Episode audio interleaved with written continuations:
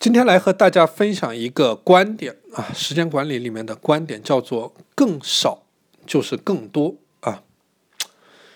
我们前面的节目说到了，很多人在做事情的时候，他会做很多的事情，然后整个人显得非常的忙碌。但是这种忙碌呢，其实是处在一种伪勤奋的状态，或者说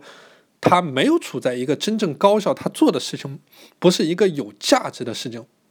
所以说，这里我们提到的啊，在做时间管理的时候，一定要有这样一个概念，就是少就是多啊。我们做事情要做的精啊，做的准，做得好，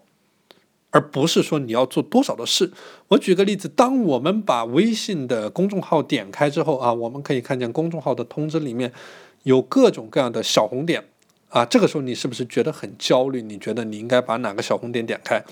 当你打开邮箱的时候，哎，你发现啊，我周末没有去看邮箱。这个时候，我公司的邮箱里面已经堆了五十封的邮件了。这个时候，你心里是不是很烦躁？当你去打开你的手机啊，或者说打开你的钱包的时候，你会发现有一大堆的会员卡，你的心里是不是非常的郁闷啊？所以说，这个时候呢，我们就是说啊，我们处在一种信息爆炸的时代啊，或者说我们身上被。大量的无用的、无价值的信息给包围了，啊，这些信息推搡着我们向前啊，但是我们如果把我们的整个时间和精力都耗散在啊这茫茫的信息的大海当中，啊，对于我们的生活来说是没有办法。产生任何的成果的，所以说这个时候就涉及到我们讲到的生活的哲学啊，很多人就觉得啊，要得到的越多啊，才会越快乐啊，所以说他就在前进的过程当中，却不断的去去攫取、去探索、去发掘啊，直到某一天他才发现啊，自己实际上什么都没有得到啊，就像猴子掰苞米的故事一样。那很多人在不停的去尝试去得到，在我们的海量的信息当中啊，去获取，然后去尝试做各种各样的事情，但是到了最后，他发现啊，实际上自己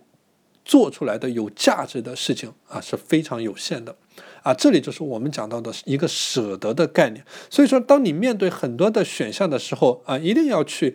啊，有一个取舍。当你在做时间管理的时候，也是同样的观点，一定要有一个取舍，就是你要去想，我应该怎么样去做，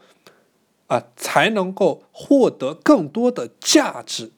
啊，如果说你面对什么东西你都想要，到最后你的结局就是你什么都抓不住，因为你的时间和精力。啊是非常有限的，所以说大家在做时间管理的时候，一定要有这样一个核心的逻辑啊，